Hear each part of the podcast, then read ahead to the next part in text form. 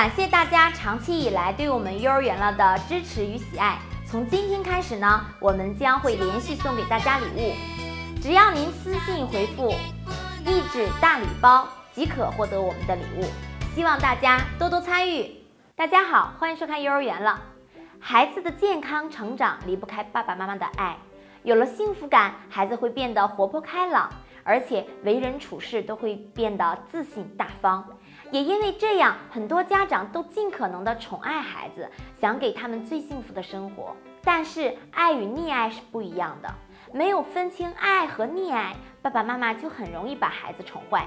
今天我们来说说三件事情，家长千万不要宠坏孩子了。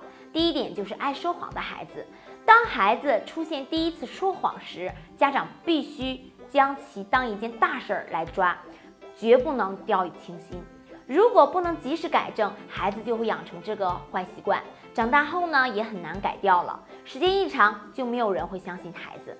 第二点就是大哭大闹，很多家长啊都有这种体会：带孩子上超市还是上商场，孩子看到喜欢的东西就会大哭大叫，让家长买。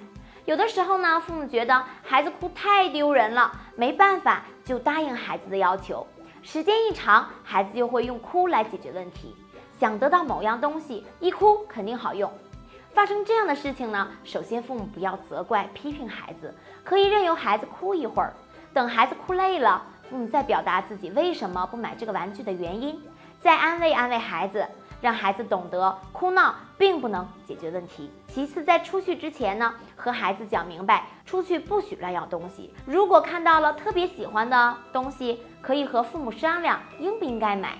家长可以和孩子约定，在一周内表现得好，或者自己洗袜子了，或者某一件事情表现得特别棒的时候，下一周会得到礼物，让孩子知道付出才会有回报。好了，今天我们就说到这里，还有一条，关注我们头条号幼儿园了，发送私信三件事，我们会全文线上。感谢您的点赞和转发，我们下次见，拜拜。为了感谢大家对幼儿园了的喜爱，我们给大家送福利了。只要给我们回复手指谣合集一，我们会把十期手指谣压缩成一个文件包来送给大家。和孩子玩手指谣，再也不用东找西找了。